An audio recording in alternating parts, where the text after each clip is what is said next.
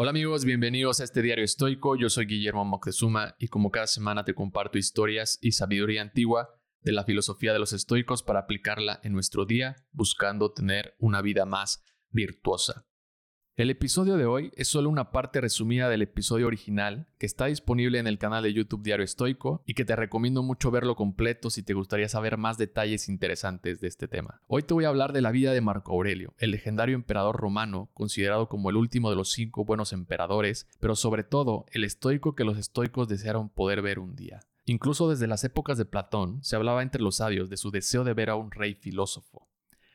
Así como los cristianos rogaban por la llegada de un Mesías, los estoicos esperaban que algún día llegara alguien que reuniera lo mejor de ellos para salvar al imperio de la decadencia y la corrupción. Ese estoico llegó el 26 de abril del año 121 después de Cristo. Marco Aurelio tuvo una relación con la adversidad desde muy temprana edad a pesar de ser de una familia aristócrata, su padre Marco Vero murió cuando tenía tres años y se quedó con sus abuelos que desde pequeño ya lo presumían ante el Senado. Sus intereses por la filosofía comenzaron también a muy temprana edad. A los 12 años comenzó a estudiar y practicar una especie de filosofía de los cínicos con el pintor y filósofo Diogneto, en donde Marco Aurelio, además de vestir ropas sencillas, comenzó a dormir en el piso con la idea de que en algún momento todo podía cambiar. El camino de Marco Aurelio parece que estuvo trazado de una forma muy precisa por el destino, y ahora te vas a dar cuenta por qué. El emperador Adriano nunca tuvo un hijo y al comenzar a pensar en su sucesor, empezó a crear una relación con Marco Aurelio. El emperador trazó un plan perfecto. Adriano adoptó a Antonio Pío, un administrador de 52 años, que en realidad era el tío materno de Marco Aurelio. Adriano lo adoptó con la condición de que él a su vez adoptara a Marco Aurelio y de esa forma asegurar que al morir su padre adoptivo, Marco Aurelio se convertiría en emperador. A los 19 años, Marco Aurelio fue nombrado cónsul de Roma, uno de los cargos más altos, y lo ocupó de nuevo a los 21. Cuando muere su padre Antonio, fue nombrado emperador, y una de las primeras cosas que más llamó la atención fue que Marco Aurelio nombró como emperador a su hermano Lucio Vero. Fue la primera vez que el imperio tuvo dos emperadores, una señal más de que Marco Aurelio estaba destinado a ser el rey que los estoicos habían estado esperando.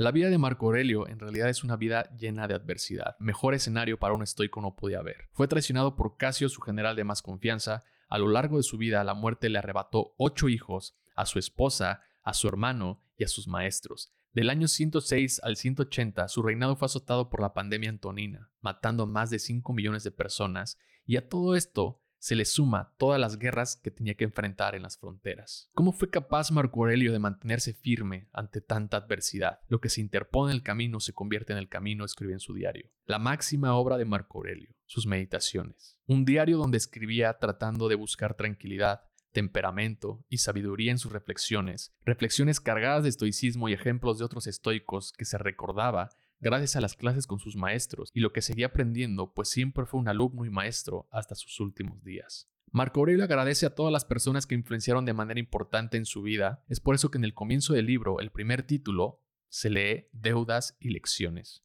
una especie de lista de todas estas personas incluyendo lo que cada uno significó para él y lo que le dieron a aprender. Su dictum o su dicho en la vida era haz lo correcto, lo demás no importa. Una frase que resume de manera precisa todo lo que engloba y acoge la filosofía estoica. Pero Marco Aurelio también era humano, y como humano tuvo errores.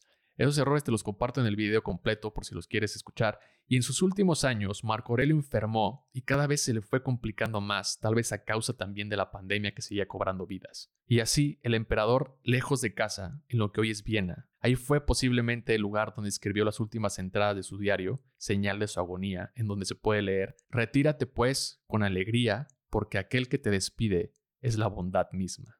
El 17 de marzo del año 180 después de Cristo, a los 58 años, Marco Aurelio le dijo a su guardia, Ve hacia el sol naciente, yo ya me estoy ocultando.